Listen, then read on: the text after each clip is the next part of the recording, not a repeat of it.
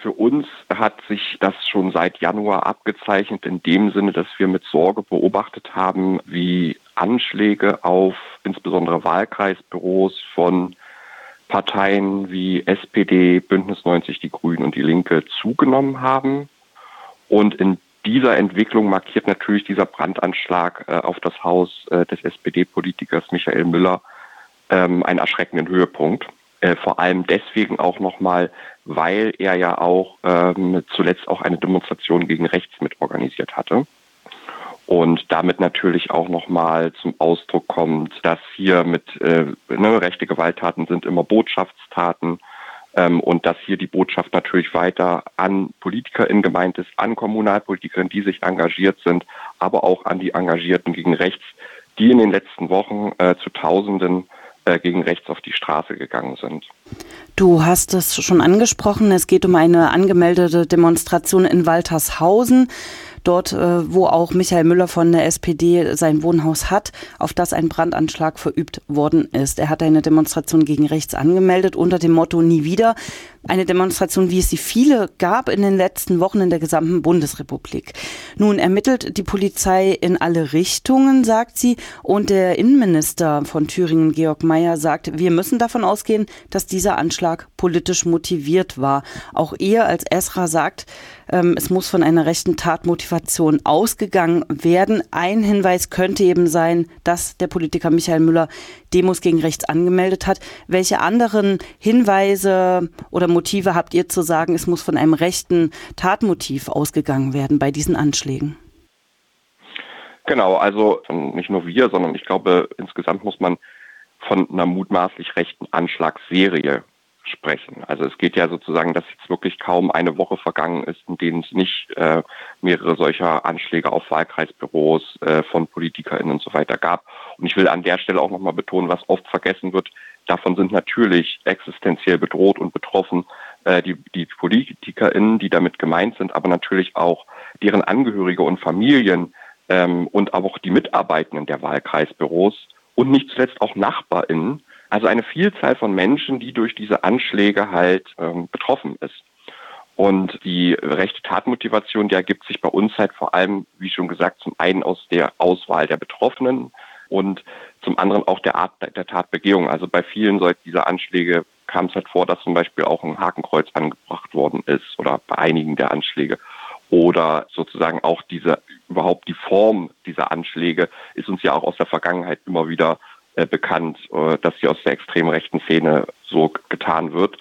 Und ähm, der Tatkontext, der ist halt tatsächlich ausschlaggebend und sollte hier halt berücksichtigt werden und denke ich, wird auch gerade in der Debatte berücksichtigt, weil es ja darum geht, dass das gerade in einem gesellschaftlichen Klima stattfindet, in der es ja seit Jahren äh, und insbesondere hier nochmal sind die Corona-Proteste auch nochmal zu nennen, in der es halt regelmäßig zu einer massiven Feindbildmarkierung, insbesondere gegenüber vermeintlich und tatsächlich linken PolitikerInnen und Engagierten durch die AfD und ihre extrem rechten Netzwerke kommt.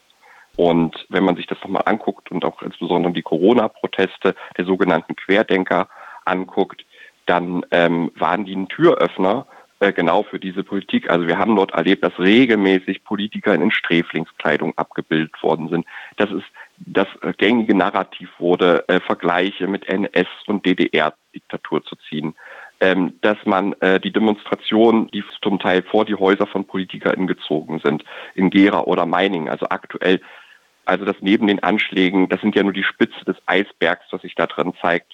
Ähm, wir erleben das ja, dass es tatsächlich, wenn man sich anguckt, zum Beispiel auch ein Politiker, äh, Patrick Bayer aus äh, Meiningen, der halt auch äh, Hetzzuschriften bekommt, Politiker das alltäglich erleben, die mit ganz klarer Sprache agieren, in der, in der man die rechte Motivation ganz klar erkennen kann ähm, und ähm, Beschimpfung ausgesetzt sind, äh, wenn sie irgendwo auftreten. Wenn man das alles zusammensieht und diesen Kontext sieht, äh, dann ist es halt sehr wahrscheinlich, äh, dass es sich hier um eine rechte Tatmotivation handelt. Und es ist auch ganz wichtig, das zu benennen, um dann auch wirklich gezielte Gegenmaßnahmen endlich äh, ergreifen zu können, weil die Schwelle oder die Grenze äh, ist schon meiner Meinung nach oder unserer Meinung nach äh, seit ein paar Jahren überschritten. Du hast auch schon von Feinbildmarkierungen gesprochen, von einer Anschlagsserie. Betroffen sind aktuell ja Politiker, Politikerinnen, aber sonst in dieser Serie eben auch Migrantinnen und Migranten beispielsweise, Personen, die der linken Szene zugeordnet werden. Sie alle wurden schon Opfer oder können potenziell betroffen sein von solchen Angriffen. Du sprichst davon, es müssen gezielte Maßnahmen eingeleitet werden. Welche sind das denn, um all diese Personengruppen angemessen auch zu schützen vor solchen mutmaßlich rechten Übergriffen? Also das, was sozusagen ganz klar war auch äh, in den letzten Monaten und das, was ja wirklich total äh, toll war, war ja diese vielen Menschen, die zu Tausenden auf die Straße gegangen sind und die ja gezeigt haben, ähm, dass sie diesen, dieser Raumnahme der extremen Rechten, die verstärkt auch nochmal seit 2020 mit den Corona-Protesten tagtäglich auf äh, den Thüringer äh, Straßen stattgefunden hat, dass sie dem etwas entgegengesetzt haben. Und ähm, in diesem Kontext muss man sehen, es ist jetzt unglaublich wichtig, zum einen natürlich zusammenzustehen, aber es ist auch wichtig, Solidarität und Zuspruch, äh, den braucht es jetzt für die Betroffenen. Und das erleben wir jetzt zum Beispiel äh, ganz toll bei dem, äh, bei dem SPD-Politiker Michael Müller, wo es am 24. in Waltershausen von dem Bündnis eine Solidaritätskundgebung äh, geben soll. Das ist ein beispielhaft für so eine ganz klare Unterstützung auch der Betroffenen. Und daneben muss es aber auch eine klare Abgrenzung von rechten Feindbildmarkierungen geben und Mobilisierung. Und das ist unglaublich wichtig, denn das, was wir erlebt, erleben ja in den letzten Wochen ist, in diesen sogenannten Bauernprotesten, dass es dort regelmäßig dazu kommt, dass Regierungspolitikern an Galgen aufgehängt werden sollten. Und dazu braucht es eine klare Abgrenzung von allen demokratischen Politikern. Denn wenn das legitimiert wird, ähm, äh, legitimiert man am Ende natürlich auch diese Angriffe, die dort halt äh, auch stattfinden gegenüber bestimmten PolitikerInnen. Und das andere ist natürlich, und das ist tatsächlich der beste Opferschutz ist, dass es ein konsequentes Vorgehen gegen die TäterInnen von solchen Anschlägen gibt, von rechtem Hass, von Hetze und von Beschimpfung und Bedrohung, die äh, zum Alltag geworden sind für viele Menschen. Und da kann man schon sagen, dass es da in den letzten Jahren wenig Erfolge gab.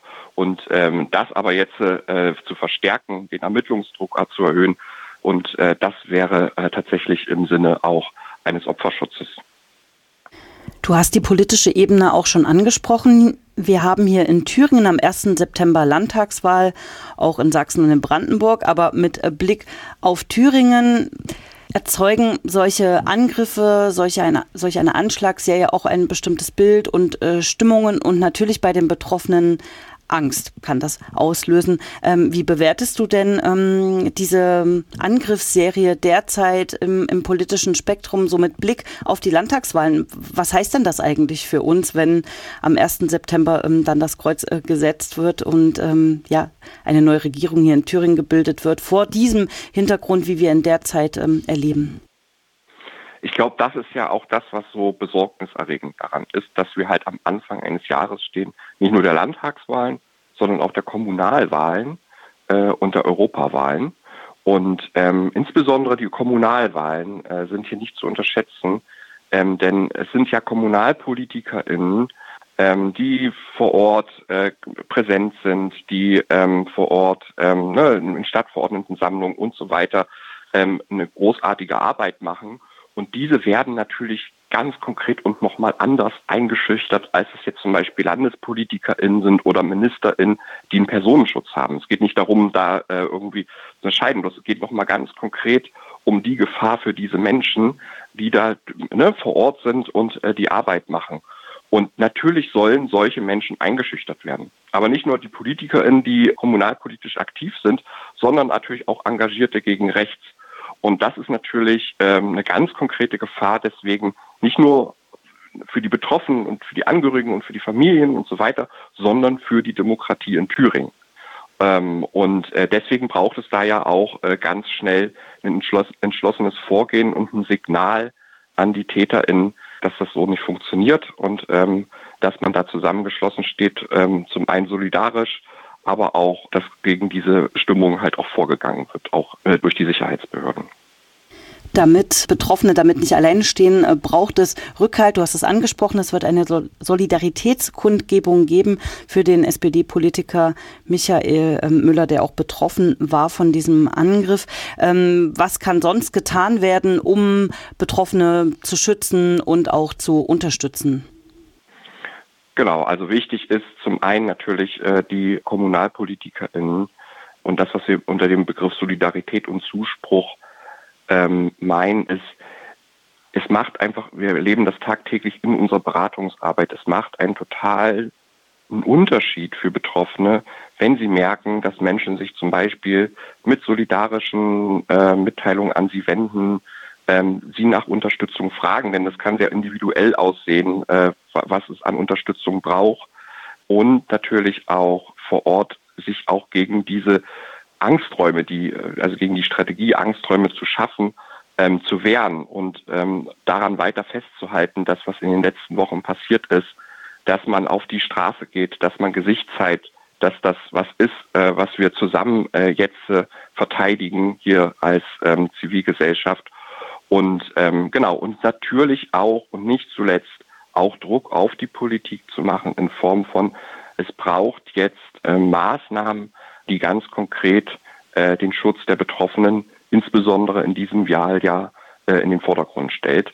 Und genau, das sind äh, sicherlich äh, äh, Punkte, die jetzt wichtig sind, um ähm, Solidarität äh, mit den Betroffenen zu zeigen.